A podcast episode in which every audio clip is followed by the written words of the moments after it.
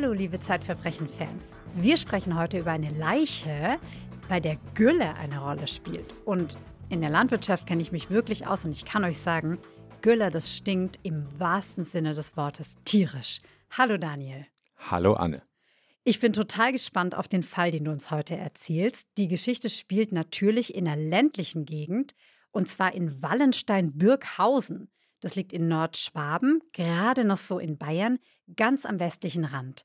Was ist denn in dieser beschaulichen Gegend passiert am 20. September 2018? In der Tat befinden wir uns in Nordschwaben, du hast es schon richtig gesagt. In Geografie kenne ich mich auch aus. Das haben wir in diesen Folgen ja schon häufig gehört, dass du dich da sehr gut auskennst.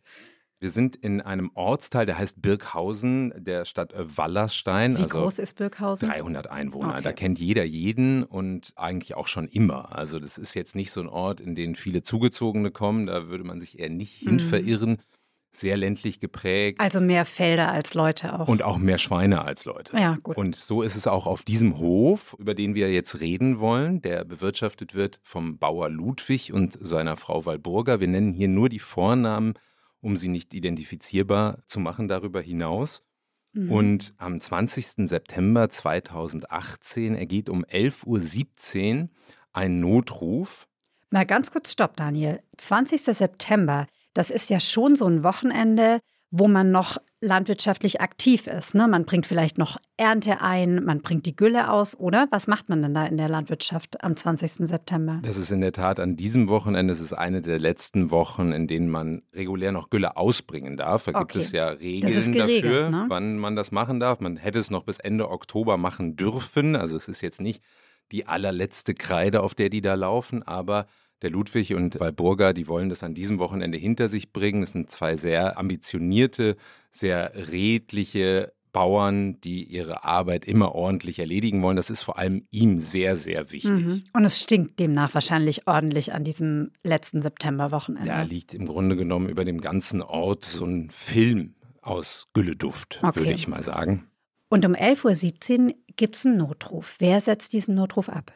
Der Bauer Ludwig setzt diesen Notruf ab, weil, und so erklärt er es quasi, soweit er es noch erklären kann. Also dieser Notruf, wenn man den einmal gehört hat, da schwingt schon ganz viel von der Unsicherheit mit und der, dieser Überforderung der Situation. Was ist da eigentlich passiert? Er kann es selbst nicht so genau benennen. Er sagt, mhm. er habe seine Frau gefunden und sie atme nicht mehr und sie liege am Rande der Güllegrube und er wisse überhaupt nicht, was passiert sei.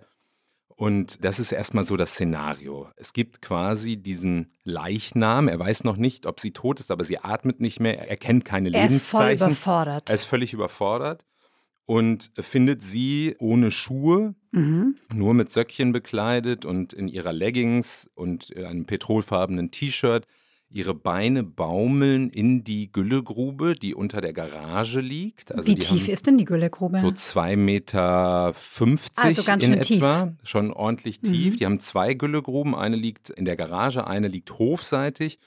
Und die beiden haben die Stunden vorher an dieser garagenseitigen Güllegrube gearbeitet und da die Gülle aufgequillt und dann rausgepumpt.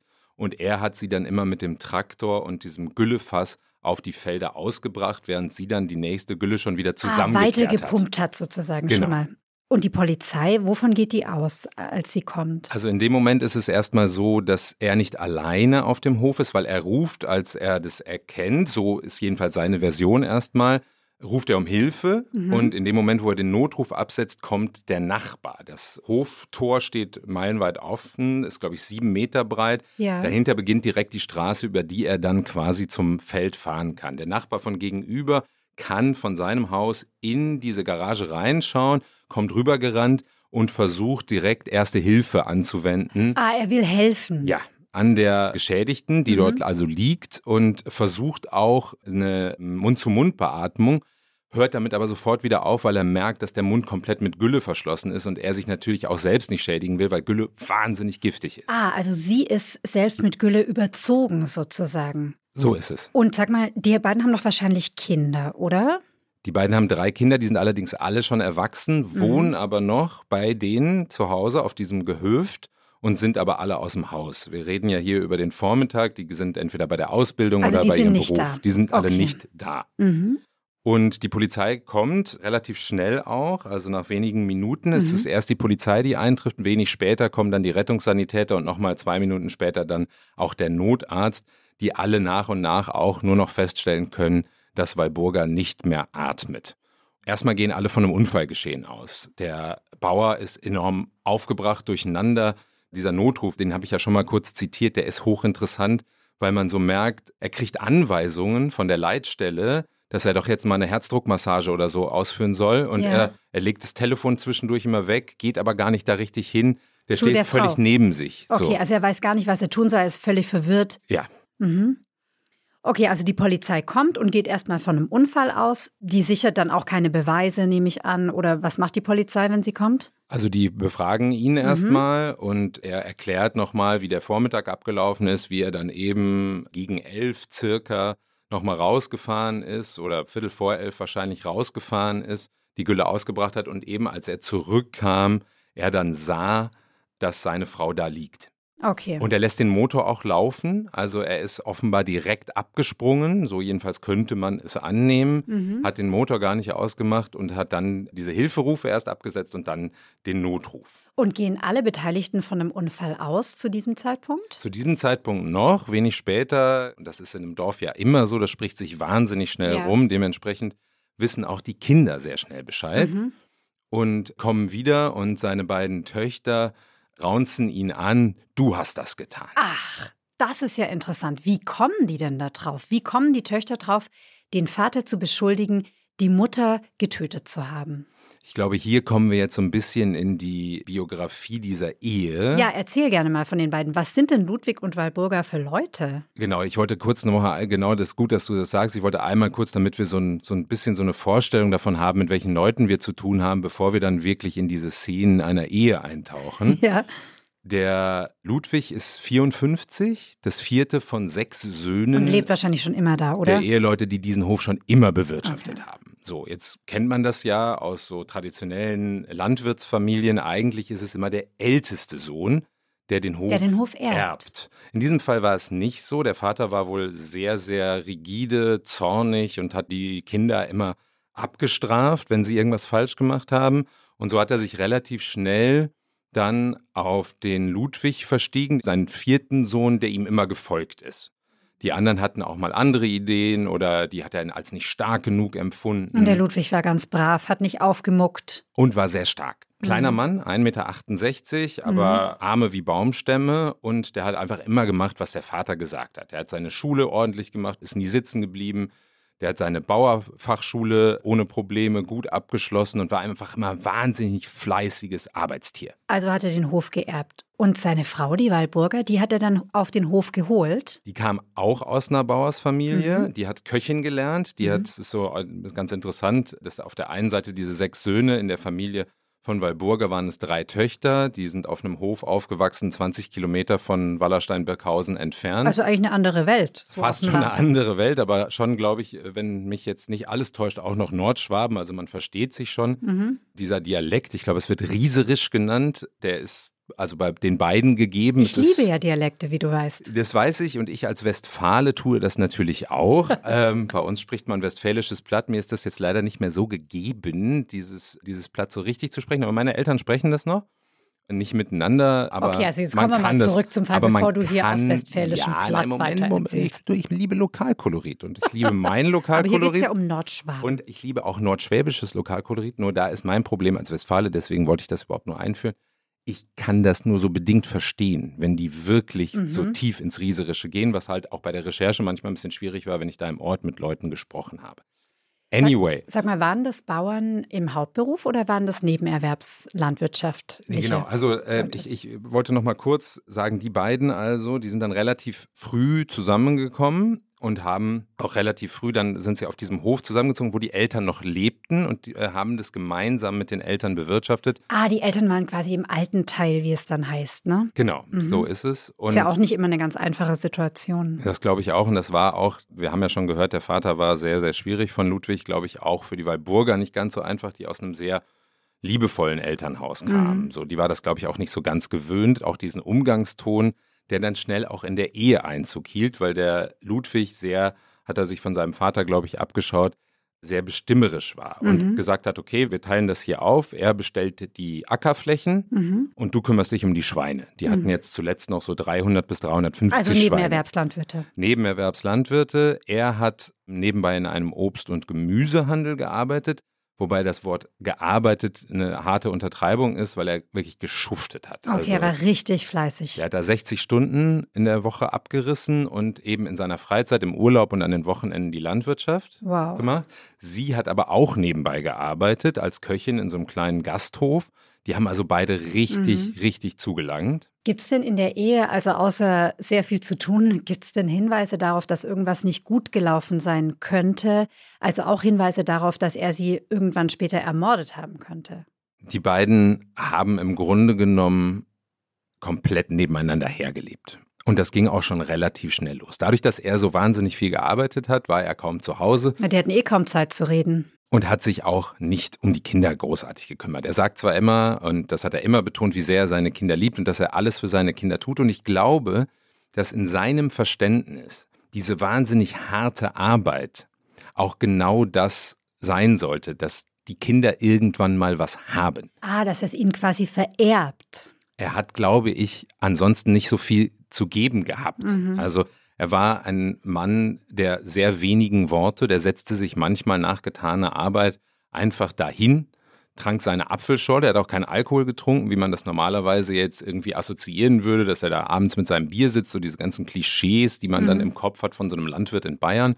Der hat keinen Alkohol getrunken, der saß dann einfach nur stumm vor seiner Apfelschorle. Manchmal hat er Fernsehen geguckt, manchmal hat er einfach nur geradeaus geguckt.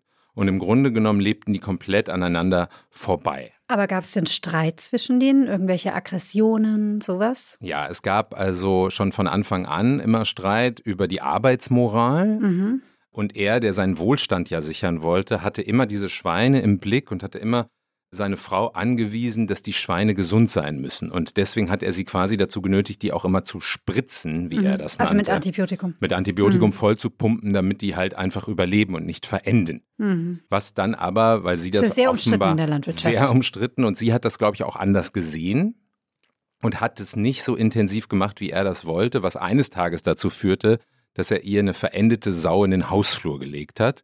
Mit Okay, also schon recht brachial als sehr Methode. brachial. Also ich glaube, ihm fehlten einfach die Worte. Mhm. Also das ist so, er hatte einfach keine Worte, um seine Gefühle auszudrücken. Der konnte nur mit Taten sprechen. Aber gab es denn so, weißt du, Trennungsversuche, irgendwas Schlimmeres, was über so einen Streit, einen normalen Ehestreit hinausgeht? Gut, mit dem Schwein geht schon über eine normale Ehestreitigkeit hinaus. Aber du weißt, was ich meine, ne? Gab es irgendwas Härteres? Wir haben natürlich auch alle nicht die Möglichkeit, die allerwenigsten von uns, irgendwem eine Sau in den Hausflur zu Das legen. stimmt auch wieder. Er hat übrigens da noch gedroht, das nächste Mal lege ich sie die ins Bett. Mhm. Also das wäre dann noch so die Eskalationsstufe gewesen. Aber in der Tat hat die Frau immer wieder versucht, ihn eigentlich zu verlassen. Also das Ah, ging schon okay. relativ Das früh schon los. versucht. Ende der 90er, da waren die beiden Töchter bislang nur geboren, der Sohn noch nicht. Mhm. Da ist sie erstmals mit den beiden Kindern zurück zu ihrer Familie für ein paar Tage und hat gesagt, das reicht mir jetzt. Mhm. Und dann gab es ein Klärungsgespräch zwischen ihr, ihm und seinem Vater. Der dann, also da, der lebte damals Ah, noch. der hat dann vermittelt, so Der als vermittelt. Mediator. ihr kommt wieder zurück. Mhm. Also ich weiß nicht, ob das wirklich eine Vermittlung war oder eine ein Ansage. Befehl. ähm, das war auch nicht mehr so wirklich zu rekonstruieren. Aber das war der erste Versuch. Dann gab es viele, viele Jahre später einen zweiten, wo sie dann nochmal abgehauen ist, ich glaube zu einer Schwester. Abgehauen klingt so, als wäre das irgendwie ein Gefängnis gewesen. Das ist vielleicht auch ein bisschen übertrieben, aber sie ist dann eben gegangen mit den Kindern und hat gesagt, jetzt reicht's wirklich. Und dann ist sie nur zurückgekommen, weil er vor den Kindern mit Suizid gedroht hat. Okay, also er hat gesagt, ich bringe mich um oder ich bringe uns alle um. Also ein erweitertes Suizid oder sich? Nein, es war auf ihn bezogen. Ich Okay. bringe mich um. Und diese suizidalen Gedanken, die hat er wohl, die hat er wohl auch häufiger geäußert, auch gegenüber einer Frau, mit der er eine Zweitbeziehung geführt hat. Und dafür hat er schon Zeit gehabt. Dafür hatte er Zeit offenbar. Das war wohl so, dass in dem Ort, wo dieser Gemüse- und Obsthandel war, in dem er gearbeitet hat, da lebte die in der Nähe.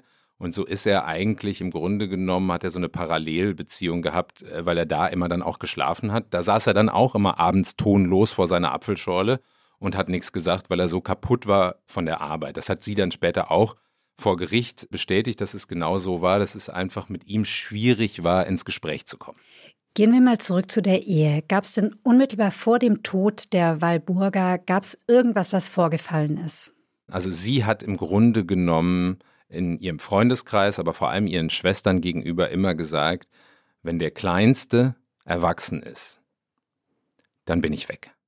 Sie hat das auch schon vorbereitet, das wusste er aber nicht. Sie hatte sich schon, damit sie sich das leisten kann, hat sie sich schon eine Wohnung gesucht und quasi zumindest eine Vorverabredung für ja. diese Wohnungsmiete. Unmittelbar vor ihrem Tod. Unmittelbar vor ihrem Tod, also in den Wochen und Monaten davor. Und sie hat auch eine 100%-Stelle als Köchin in Betracht gezogen und da auch schon Verhandlungen geführt. Das hätte sie also machen können. Sie hat sich so still und heimlich ein Leben danach schon aufgebaut. Ich habe neulich eine Recherche im Frauenhaus gemacht.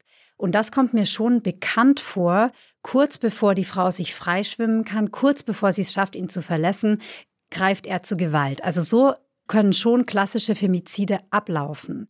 Und das glaubt ja offenbar dann irgendwann auch die Polizei, oder? Weil sie ermittelt ja. In der Tat, sie glauben es auch dann relativ schnell, nachdem sie quasi die ganzen Familienmitglieder befragt haben. Und es wohl auch, und dafür gab es in der Familie Zeugen, am Abend zuvor wieder einen Streit darüber gab. Und zwar der etwas lächerlich anmutet, aber es ging darum, dass die beiden eigentlich verabredet hatten, am nächsten Morgen eben die Gülle zu machen. Mhm. Und er wollte früh loslegen und sie hatte aber noch einen Fußpflegetermin. Was ist früh, was ist früh in dieser Welt? Äh, naja, die stehen sechs. beide schon sechs, halb sieben, sieben mhm. auf und wollen dann eigentlich, er wollte dann loslegen. Und sie wollte noch zur Fußpflege. Sie hat okay. ihren Fußpflegetermin um, ich glaube, 8.30 Uhr und das war für ihn wieder der Anlass zu sagen, dich interessiert das hier alles gar nicht, du kümmerst dich nicht richtig, immer lässt du die Schweine verenden. Also diese gleiche Litanei mhm. kam dann immer und immer und immer wieder und an diesem Abend brach sie eben auch auf. So, am nächsten Morgen also mhm. geht sie zur Fußpflege. Man kann annehmen, er hat ordentlich Puls und findet das gar nicht gut und macht sich aber schon mal daran, die Gülle auszupumpen aus der ersten Grube, also der hofseitigen Grube. Und als sie dann zurückkommt, machen sie sich gemeinsam an die garagenseitige Grube mhm. und er fährt es dann immer aus. Was du schon beschrieben hast. Genau. Ne? Was sagt denn die Rechtsmedizin? Die Leiche wurde doch ganz sicher obduziert. Die wurde obduziert und dadurch war dann relativ schnell klar für die Staatsanwaltschaft, dass da irgendeine Fremdeinwirkung passiert sein muss. Ah, erzähl mal. Es ist so, dass aufgrund der Zeugenaussagen, im Übrigen das vielleicht noch mal kurz vorweggeschickt, ist er dann am Abend nach der Tat. Also er hat noch eine Nacht auf dem Hof geschlafen. Nach der am, mutmaßlichen Tat. Nach der mutmaßlichen Tat. Am Abend wurde er dann festgenommen, aufgrund okay. der Zeugenaussagen. Verdacht auf Mord. Verdacht auf Mord. Hm, okay. Und der rechtsmedizinische Gutachter hat dann, das, wir kommen ja gleich vielleicht noch, das würde ich gerne nämlich ausführen, ein bisschen detaillierter, worum es da geht, weil es dann auch noch zu einem Streit zweier Gutachter ja, vor Gericht kam. Ja, das ist hochinteressant, die Rechtsmedizin, da höre ich sehr gerne was darüber. Jetzt vielleicht nur kurz gesagt, dass der Gutachter, Professor Peschel von der Rechtsmedizin in München, festgestellt hat, dass es drei Kopfverletzungen gibt mhm. und dass sie aus einer Mischung aus Ertrinken und Ersticken letztlich gestorben ist. Also diese Kopfverletzungen waren nicht todesursächlich. Mhm. Aus seiner Sicht könnten sie aber dazu geneigt gewesen sein, dass mit, also wenn mit stumpfer Gewalt auf ihren Kopf eingewirkt wurde, dass sie dadurch ohnmächtig wurde, ja. bewusstlos und dann im Nachhinein ihr Gülle beigebracht wurde. Und also zwar, sie mit Gülle überschüttet. Genau, sehr wahrscheinlich mit Gülle wäre. überschüttet wurde mhm. und dann eben diese Gülle geschluckt hat im Zustand der Bewusstlosigkeit mhm. und sie aber auch, weil nämlich die Gülle in ihrem Magen und teilweise sogar bis in ihren Dünndarm durchgefunden wurde, auch relativ jo. hohe Mengen, also 250 Milliliter, das muss man ja auch erstmal schlucken. Ja, das ist ja viel. Weil es ja nicht Wasser ist. Ne? Zeug. Das muss man ja sagen, genau, es ist ja nicht Wasser. Also mhm. so aber eben, sie hat es auch aspiriert. Das mhm. ist quasi der Fachterminus dafür, wenn irgendeine Flüssigkeit oder was auch immer in die Atemwege oder sogar bis in die Lungen und Bronchien vordringt. Und beides ist passiert. Und man daran erstickt. Ne? Das ist und man dann letztlich daran erstickt. Jetzt ist es ja so, dass Sachverständige aus der Rechtsmedizin dafür da sind, dass das Gericht ein richtiges Urteil findet. Ne?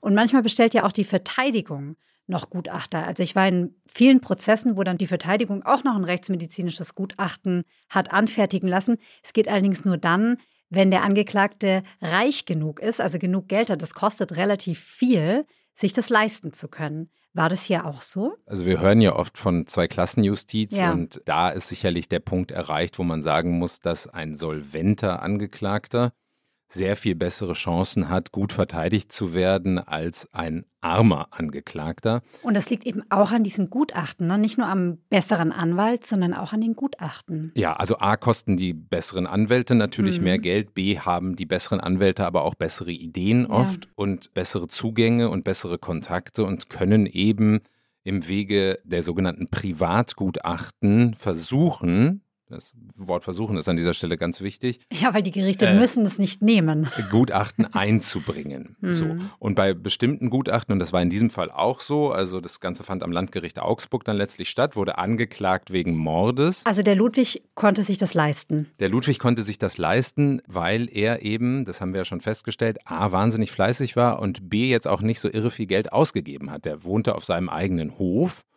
und saß ja abends einfach vor seiner Apfelschorle zu Hause. Man kann sich jetzt auch nicht Hat vorstellen, ausgegeben. dass er irgendwie ein großes Interesse für Mode gehabt hätte oder so oder für Reisen. Oder das gab es auch nie oder Autos. Das war alles Nutzfahrzeuge im Mhm. Grunde genommen.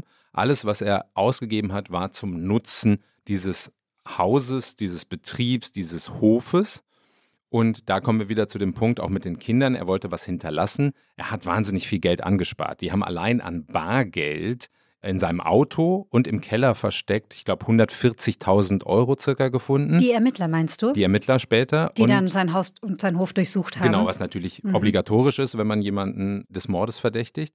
Und auf seinen Konten lagen aber auch nochmal mehrere hunderttausend Euro. Also der hat für so einen Landwirt in Nebenerwerb, Mhm. der in einem Gemüsehandel Ja. gearbeitet hat, einen ordentlichen Wohlstand zusammengespart. Wen hat denn seine Verteidigung beauftragt mit einem Privatgutachten? Den wahrscheinlich aktiv jedenfalls renommiertesten Rechtsmediziner Deutschlands, Professor Klaus Püschel, der fast drei Jahrzehnte lang die Rechtsmedizin in Hamburg geleitet hat, der uns hier in diesem Podcast auch schon das ein oder andere Mal über den Weg gelaufen Ja, ist. das stimmt. äh, weil er eben in vielen Fällen aktiv wird, die sehr strittig sind. Manchmal als Gerichtsgutachter, manchmal eben aber auch als Privatgutachter. Was hat denn Püschel festgestellt hier? Püschel, das muss man nochmal dazu sagen, der ist nicht nur einer der renommiertesten Rechtsmediziner ohnehin schon mal, sondern er ist auch der führende Experte in Deutschland für Todesfälle durch Gifte und Kloakengase und Gülle. Das heißt also, der ist Also sehr passend in diesem Fall. der absolute Experte dafür. Der hat allein schon zehn Leichen obduziert, die durch Gülle oder Kloakegase zu Tode gekommen sind und hat mannigfaltig dazu publiziert. Das heißt, man hatte also jetzt den großen Experten als Privatgutachter und die beiden, lustigerweise Professor Peschel und Professor Püschel, trafen dann aufeinander. Und man Vor kann, Gericht auch. Vor Gericht, weil sie sich gegenseitig jeweils ja auch auseinandersetzen mussten mit den Feststellungen des anderen. Und haben die richtig gestritten? Die haben ordentlich gestritten und die haben auch im Grunde genommen, also man muss sagen, der Professor Peschel ist ein sehr zurückhaltender Mann. Also der hat sich jetzt nicht so sehr darauf eingelassen. Mhm. Professor Püschel ist ein bisschen, geht mehr aus sich heraus, Mhm, wollen wir es vielleicht mal so aktiver. sagen, ist ein bisschen aktiver. Und so hat Püschel in seinem Gutachten quasi schon mal so die, die Grundhaltung von Peschels äh, Gutachten ein bisschen auseinandergenommen mal, dahingehend, drin steht. dass er sagte, das ist schlampig. An einigen Stellen einfach hat er Basisarbeit nicht geleistet und allein dadurch sei das schon kaum zu verwerten. Das ist Mhm. natürlich ein bisschen Folklore und ein bisschen Rhetorik, die dann kommt vor Gericht. Das ist ja logisch. Aber was meint er inhaltlich damit? Inhaltlich ist es so, wenn wir die beiden jetzt mal gegenüberstellen. Mhm. Einig sind die beiden sich darin, dass die Kopfverletzungen da sind und dass es eine stumpfe, sehr wahrscheinlich stumpfe, vielleicht auch halbscharfe, aber stumpfe Gewalteinwirkung gewesen sein muss gegen den Kopf. Übersetzt es mal ganz kurz. Das heißt, man kann gefallen sein oder man kann auch geschlagen worden sein. Exakt, das ist genau der Punkt. Das schließt auch der Peschel im Übrigen nicht aus. Und dann gab es noch einen weiteren Gutachter, einen biomechanischen Gutachter, auch von Rechtsmedizin in München, der auch sagt, dass diese Verletzungen durchaus auch durch einen Sturz passiert sein können. Es muss nicht eine stumpfe Gewalteinwirkung, also mit einem Gegenstand auf den Kopf geschlagen gewesen sein, sondern es kann auch sein, sie ist gestürzt und hat sich den Kopf angehauen. Weil weißt du, was ich mich die ganze Zeit frage? Mir ist noch so das Bild im Kopf vom Anfang, wie du beschreibst, wie sie über dieser Güllegrube hängt. Zwei Meter tief ist die Güllegrube, hast du gesagt. Sie hängt da drüber. Sie muss ja da irgendwie hingekommen sein, weil die Gülle liegt ja unten in der Grube. Exakt. Also ist wirklich sehr, sehr komplex. Also wir müssen es jetzt einmal so volkshochschulmäßig ja. machen, weil sonst Gut. versteht man es, glaube ich, nicht. Werbung. Liebe Hörerinnen und Hörer, Sie möchten das Magazin zum Podcast einmal unverbindlich testen? Dann lassen Sie sich Ihre persönliche Zeitverbrechen-Ausgabe gratis nach Hause liefern. Jetzt bestellen unter www.zeit.de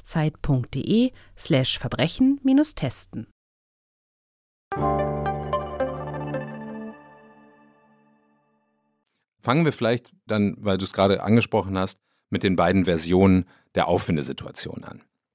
Die eine Version geht davon aus, dass der Ludwig zurückgekommen ist, ihn die Wut gepackt hat, er mit einem nicht näher definierbaren Gegenstand, der wurde nämlich nie Den gefunden, man auch nicht gefunden hat, auf sie eingeschlagen hat, mehrfach auf den Kopf, mindestens zweimal. Es sind drei Wunden passiert. Es kann aber sehr wahrscheinlich dann auch sein, dass die eine Wunde dann noch passiert ist, als sie nach hinten gefallen ist. Mindestens zweimal muss also direkt auf sie eingewirkt worden sein. Und dann habe er den auf dem Boden liegenden Körper, eine übrigens 1,60 Meter große, 100 Kilo schwere Frau. Also keine leichte Frau. Keine leichte Frau, an den Rand dieser Güllegrube gezogen, mhm. habe sie einmal umgedreht und mit dem Gesäß quasi auf die Ablage, an der man sich festhält, wenn man mit der Leiter runtergehen will, mhm. darauf abgesetzt. Die Beine baumelten dann in die Grube und ihr Oberkörper ist rückenseitig auf den Boden der Garage gefallen. Also mit so einer sehr gedehnten Bauchdecke kann man sich das vorstellen. So kann man sich das vorstellen, mhm. sehr gut, genau. Das ist quasi die Version, die der Professor Peschel aus München, aus München äh, befürwortet. Was Püschel annimmt, ist, er geht von einem Unfallgeschehen aus. Mhm. Er sagt, es war kein Gewaltakt, sondern mutmaßlich sei sie an der Leiter runtergestiegen, um da vielleicht die letzte Gülle zusammenzukratzen oder weil sie vielleicht etwas verloren habe. Notabene, am Ende wurden ihre Schuhe in der Gülle gefunden. Also ah. vielleicht ging sie davon aus, oh Mist, mir ist dann Schuh runtergefallen, den versuche ich schnell da rauszuholen. Mhm dann sei sie da hinabgestiegen und durch die aufsteigenden Güllegase sei sie so benebelt gewesen, dass sie gefallen sei. Und das ist auch möglich. Mal ganz kurz, wir haben jetzt mehrfach betont, dass die Gülle unfassbar stinkt. Ist es möglich, davon ohnmächtig zu werden? Ja, das ist ohne weiteres möglich. Und es ist auch so, dass äh, man deswegen ja sagt, man darf niemals, das weiß auch jeder, und deswegen ging die Kammer am Ende auch davon aus, dass das eigentlich ein bisschen unrealistisch ist, weil man eigentlich niemals alleine, jedenfalls nicht, wenn man Hilfe irgendwo mhm. drumherum hat, in diese Grube hinabsteigt, weil es eben zu gefährlich ist. Die sind auch immer abgedeckt, damit nicht zu viele Gase nach oben treten, weil es auch für Kinder super gefährlich ist. Und das wussten ja auch Walburga und Ludwig ganz sicher auch. Hundertprozentig so. Also, das ist die Version, äh, die, mhm. die Unfallgeschehen, der, sie sei dann runtergefallen in die Gülle, die noch so ungefähr 25 Zentimeter tief da drin lag reingestürzt und dann die Gülle getrunken durch einen Schluckreflex, den man entwickelt, wenn man offenbar orientierungslos ist und leicht benebelt ist, habe sie dann laut Professor Püschel diese Gülle getrunken und dann mit letzter Kraft habe sie sich nochmal erhoben und sei dann rausgeklettert und dann quasi neben der Grube am Rande zusammengebrochen. Also das würde bedeuten, sie hätte zum Beispiel ihre Schuhe rausholen wollen aus der Grube, hat Gülle eingeatmet, ist quasi wir würden im Volksmund sagen, ertrunken, in Wirklichkeit natürlich aspiriert, erstickt. Mit letzter Kraft geht sie nach oben, will raus und stirbt dann dort. Genau, aber der Punkt ist, und daran hängt sich quasi wiederum Professor Peschel auf, mhm. dass er sagt, wenn dieser Schluckreflex da unten eingesetzt hat, mhm. dann kann nicht zusätzlich noch sie die Gülle schon aspiriert haben, weil wenn man die Gülle aspiriert, kann man never kann man ever raus. aufstehen. Ja. So, das heißt, Püschel sagt, sie hat die da unten nur geschluckt mhm ist dann da hochgekrochen und hat dabei sich erbrochen und mhm. bei dem Erbrechen die Gülle aspiriert. Wow, das ist ja wirklich in der Tat sehr detailliert und sehr komplex. Es ist irre komplex. Was hältst du denn für wahrscheinlicher? Das Ding ist, wenn man sich diese beiden Gutachten nebeneinander anschaut, das mhm. ist ja immer wieder faszinierend, gerade für Laien. Also ich mache das zwar schon seit zehn Jahren, aber weder bin ich Rechtsmediziner noch bin ich Jurist, mhm. sondern ich bin Journalist. Und man ertappt sich ja oft dabei, dass man das eine Gutachten liest und denkt, ja, das klingt super plausibel. Und dann liest man das andere und denkt, ach, das klingt auch super plausibel. Exakt. Die sind im Grunde genommen beide mhm. sehr plausibel und für sich genommen. Natürlich sehr gut, sicherlich. Und auch sehr gut. Das sind beides also hervorragende Gutachter, denen man auch nichts irgendwie Negatives unterstellen möchte. keiner dieser beiden Gutachter hat irgendwelche Aktien in dem Spiel. Wieder so einen kleinen Asterisk gemacht. Natürlich muss man immer sagen, von wem wird wer bezahlt. Klar, Püschel ne? ist natürlich von der Verteidigung bezahlt. So, und das hat immer so ein sowas leicht Anrüchiges. Leider, mhm. weil das natürlich totaler Käse ist. Mhm. Es ist ja die Aufgabe der Verteidiger, ihren Mandanten möglichst gut zu verteidigen.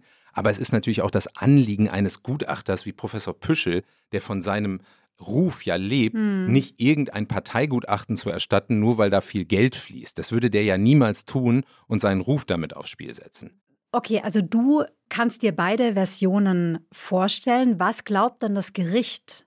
Ja, also ich kann mir im Grunde genommen beide vorstellen, jetzt rein rechtsmedizinisch betrachtet. Ne? Mhm. Wenn man mhm. sich das anschaut, kann ich mir beide Szenarien vorstellen und die beiden, die sich untereinander natürlich behagt haben, sagen so, das andere jeweils ist möglich. Also die schließen das auch nicht aus, was der andere sagt, sondern es geht dann immer so um so Termini wie, das ist höchstens theoretisch denkbar mhm. oder so. Damit klassifizieren die so ihre eigene Überzeugung ab von dem, was der andere sagt. So. Und das Gericht? Genau, wenn wir zum Gericht kommen, das ist dann der Punkt. Also wenn ich mal zitieren darf. Ja. Aus dem Urteil, was die Kammer sagt, einmal über den Gutachter Professor Peschel. Mhm denn das ist eine sehr, sehr gerne gewählte Formulierung, wenn man Urteile revisionsfest schreiben mhm. will.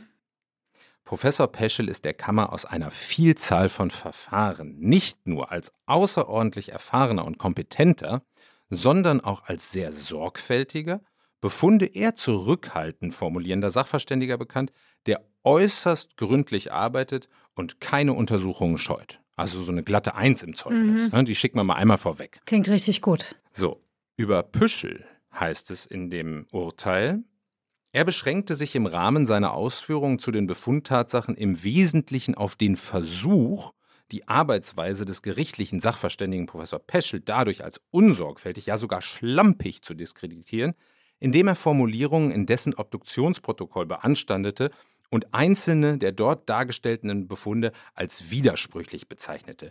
Dieser Versuch schlug fehl. Und dann habe ich noch ein weiteres kleines Zitat, mhm. das Sie ihm noch reingedrückt haben, dass er nämlich nach Art eines Oberlehrers ah, agiere. aufgetreten ist. Und das mögen mhm. Gerichte natürlich gar nicht. Mhm.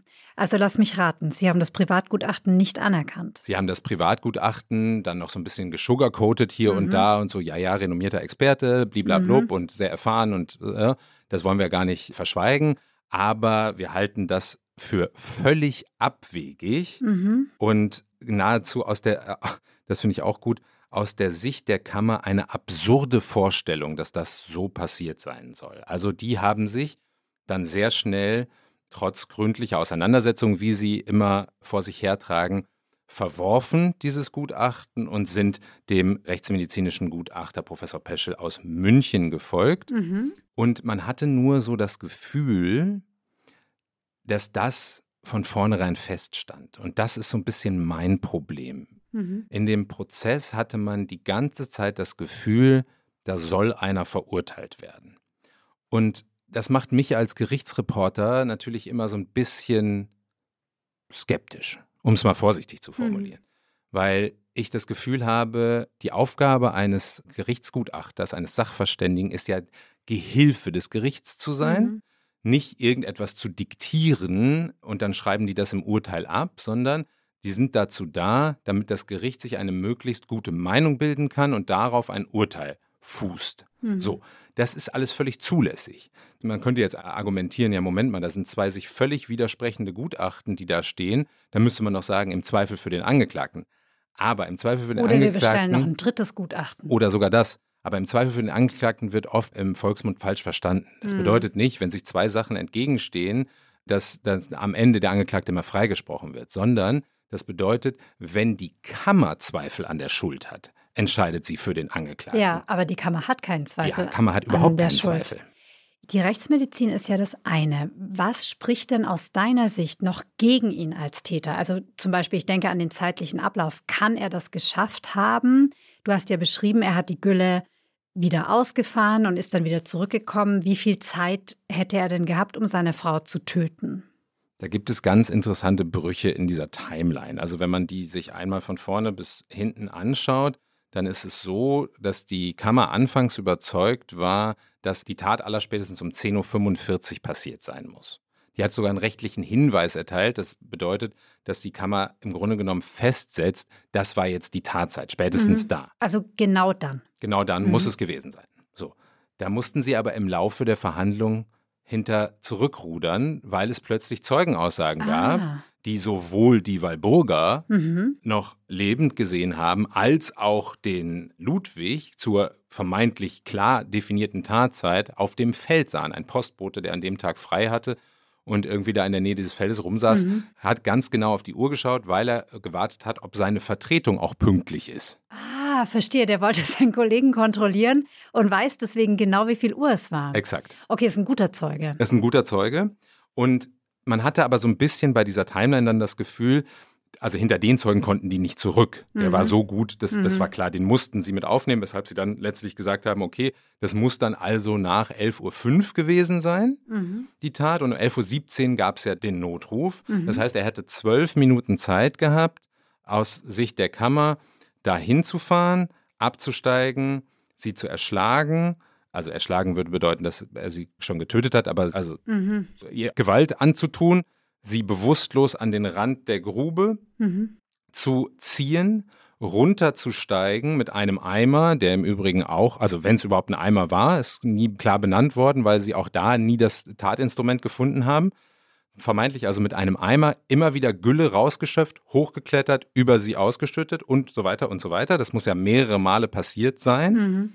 Weil sie eben über und über mit Gülle war. So, das heißt, zwölf Minuten, um dann noch Hilfe, Hilfe zu schreien und den Notruf abzusetzen. Also Äh, recht knapp. Recht knapp, aber möglich, Ja, möglich. Möglich. Wenn man der Timeline der Verteidigung folgt und alle Zeugen berücksichtigt, Mhm.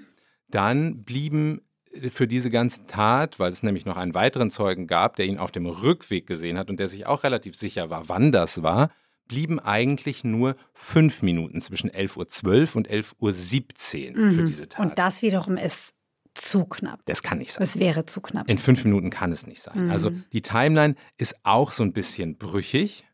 So. Mhm. Das ist der zweite Punkt, der mich so ein bisschen zweifeln lässt. Ihr merkt vielleicht schon, wenn ihr uns jetzt eine Weile zuhört, ich will nicht sagen, es war auf die eine oder auf die andere Art und Weise. Es ist ein bisschen so wie bei Ferdinand von Schirach und Terror. Wo äh, wir selbst entscheiden sollen, was passiert wo, ist. wo ihr selbst entscheiden könnt für euch, was ist die richtigere Mhm. Lesart. Ich möchte einfach nur die Fakten benennen. Mhm. Und die Fakten sind eben, das Wort Fakt schließt es zwar eigentlich aus, aber die Fakten sind interpretierbar. Und gerade bei Zeugenbeweisen wissen wir ja, wie schwach die sind. Ne? Also da kann sich einer immer um fünf Minuten vertun, die Uhr kann falsch Mhm. gegangen sein, Ja. er hat vielleicht gar nicht auf die Uhr Mhm. geguckt, weiß der Henker. Kann alles sein, aber es gibt eben diese zwei Versionen.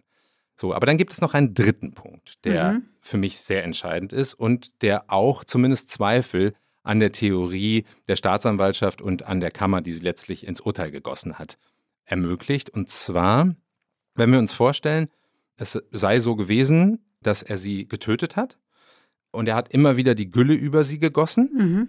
dann würde man ja annehmen, Gülle haftet so an der Oberfläche des Körpers und das Gesicht ist total übergossen und die Kleidung ist auch durchtränkt. Aber wie ist es denn zu erklären, dass, wenn er sie quasi nur töten wollte, also sprich das Gesicht die ganze Zeit übergießt, dass die Fingernägel unter den Fingernägeln komplett Gülle verschmutzt sind? Wohlgemerkt, sie trug Handschuhe. Ah, also die Gülle muss unter die Handschuhe gedrungen sein und sie muss gegraben haben mit den Händen. Womöglich. So könnte Mhm. man es jedenfalls interpretieren. Mhm. Unter den Socken, zwischen den Zehen, überall Gülleanhaftungen. Mhm. Also Der die Gülle ist tief eingedrungen. Tief eingedrungen am gesamten Körper. Ja. Dazu gibt es auch noch an der Leiter so fingerförmige Güllespuren, Mhm. Die aber nicht genau zugeordnet werden konnten. Weder ihr noch ihm. Man kann natürlich auch sagen, gut, er ist da Er ist runtergetragen. mit seiner Frau Und dann da ist die Gülle irgendwie Mhm. übergeschwappt, hat er die an den Händen. Mhm. Könnte auch gewesen sein, aber ist nochmal so ein weiteres Fragezeichen. Mhm. Und ich finde, es gibt einfach sehr, sehr viele Fragezeichen, die die Kammer in einem sehr sorgfältigen, sehr langen, über 160-seitigen Urteil, was ungewöhnlich Mhm, Ja, ist ist, ungewöhnlich lang. Eins zu eins so ziseliert und dann für sich aber immer aus eigener Sachkunde, wie das so schön heißt, Mhm. bei Vorsitzenden Richtern und Richterinnen, ins Reich der Fabel verweist. Und wir haben uns das alles genau angeguckt und wir sind zu der Überzeugung gekommen, deswegen haben wir das verworfen. Sie machen das aber so, und das machen sie gut. Dieses Urteil ist, deswegen hat es auch quasi dann die nächste Station, nämlich den Bundesgerichtshof in der Revisionsverhandlung. Zu der ist es gar nicht gekommen, sondern die Revision wurde schlichtweg einfach verworfen. Ja, weil es revisionsfest ist, das Urteil. Weil das Urteil revisionsfest ist, weil keine Rechtsfehler erkannt wurden. Mhm. Ja, also er wurde verurteilt. Ja, das haben wir natürlich noch nicht gesagt. In der Tat, er wurde verurteilt, nicht wegen Mordes, sondern wegen Totschlag. Wegen Totschlags weil man sagte, also ursprünglich hat die Staatsanwaltschaft angenommen, das Mordmerkmal der Habgier, mhm. weil die beiden lebten in Gütergemeinschaft. Und er wollte eben nicht, also das hat man dann so angenommen, dass er irgendwie äh, Wind davon bekommen hat, dass sie sich jetzt wirklich trennen will. Also er wollte sein Vermögen bei einer etwaigen Trennung nicht teilen. Exakt. Das genau. wäre das Motiv. Genau. Und das konnte aber nicht sicher bewiesen werden, mhm. äh, weshalb man dann von Mord auf Totschlag runtergedimmt hat, mhm. quasi. Und letztlich wurde er dann verurteilt äh, zu 13 Jahren und sechs Monaten Haft. Okay, dann bliebe ihm jetzt nur die Möglichkeit eines Wiederaufnahmeverfahrens. Und diese Verfahren sind ja nur äußerst selten erfolgreich. Extrem, extrem selten. Also man spricht von zwei bis fünf Prozent genau, erfolgreichen Prozent, ne? Wiederaufnahmen. Das kann, es gibt ja keine so ganz klare Statistik drüber. Deswegen sind das eher geschätzte Werte. Seine Anwälte, Peter Witting und Nico Werning aus München, mit denen habe ich im Vorfeld noch mal kurz gesprochen. Die sind da dran. Das wird allerdings noch eine Weile dauern. Also die bereiten da gerade ein Wiederaufnahmegesuch vor. Professor Püschel sagte mir direkt nach der Urteilsverkündung, habe ich mit ihm telefoniert, für ihn sei das einer der größten Justizskandale Deutschlands. Das kann ich so weder bestätigen noch verneinen. Ich glaube nur, dass es doch einige Zweifel gibt in diesem Fall. Und diese Zweifel haben sich letztlich auch auf das familiäre Umfeld äh, mhm. niedergeschlagen. Sag mal, Daniel, zwei Menschen gehen mir nicht aus dem Kopf. Und zwar die Kinder, die zum Vater gesagt haben, du warst es, das warst doch du, der die Mama getötet hat. Genau, die beiden, äh, Was sagen das die waren die beiden Töchter, es gibt ja auch noch den Sohn. Man kann nicht mit denen sprechen, die mhm. möchten mit der Öffentlichkeit nichts zu tun haben und das kann man ja auch sehr gut nachvollziehen. Auch der Ludwig möchte nicht sprechen, das ist ja charakterimmanent mhm. quasi, dass er nicht sprechen möchte. Aber was zu erfahren ist, ist, dass die Kinder hinter ihrem Vater stehen und dass die also die haben die Meinung geändert. Nach der langen Beweisaufnahme festgestellt haben, nee, wir glauben nicht, dass der Papa das gemacht hat. Wir halten es auch für einen Unfall und einfach einen ganz schrecklichen, dummen Zufall, der zum Tod unserer Mutter geführt hat. Die besuchen den wohl auch regelmäßig und halten weiter Kontakt zu ihm und er, ja, so wie er halt ist, also man kann sich das jetzt vorstellen, dass er wahrscheinlich wieder stoisch da an seinem Tisch sitzt, nun eben in der Zelle mhm. und das irgendwie erträgt, so wie er immer sein Leben irgendwie eher ertragen. Und wie ist so die Stimmung im Dorf? Weißt du da was drüber? Da war ich jetzt sehr lange nicht mehr. Damals bei der Recherche war ich dann natürlich und habe mit einigen Leuten gesprochen, wobei die meisten auch nicht sprechen wollten. Das ist so ein bisschen so, what happens in Vegas stays in Vegas. Da redet man irgendwie nicht mit anderen drüber. Aber damals hatte ich schon sehr das Gefühl, weil eben der Ludwig jetzt nicht so wohl gelitten war unter den Dorfbewohnern, weil er so ein Sonderling irgendwie war und so ein Einzelgänger und so hart und, und ruppig.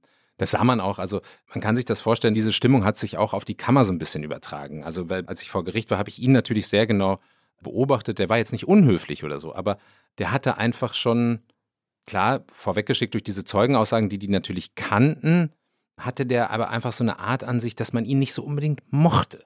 Und dann haben die Zeugen ausgesagt, er hat seine Frau wie Vieh behandelt mhm. und so. Und das führte natürlich dazu, dass die ganze Zeit so ein Film lief, der da drüber lag. Der kann es ja eigentlich nur gewesen sein. So einer muss das ja gemacht haben. Das andere ist so ein blöder Zufall. Das ist doch viel wahrscheinlicher, dass der das gemacht hat. Danke, Daniel, dass du uns diesen Fall mitgebracht hast, der uns tief hat blicken lassen in das Instrumentarium der Rechtsmedizin und wenn ihr, liebe Zeitverbrechen-Fans, Lust habt auf noch mehr Kriminalgeschichten in der Zeit, Daniel, du hast diese Geschichte ja auch für die Zeit aufgeschrieben, dann schließt doch mal ein Probeabo ab. Unter www.zeit.de/slash Verbrechen findet ihr da extra für Verbrechen-Fans ein besonderes Angebot. Und ihr könnt auch unseren Newsletter abonnieren. Da findet ihr noch immer weitere Hintergründe. Also auch zu dieser Folge werden wir da Zusatzmaterialien verschicken und alle möglichen interessanten Dinge. Vielen Dank und bis bald. Vielen Dank.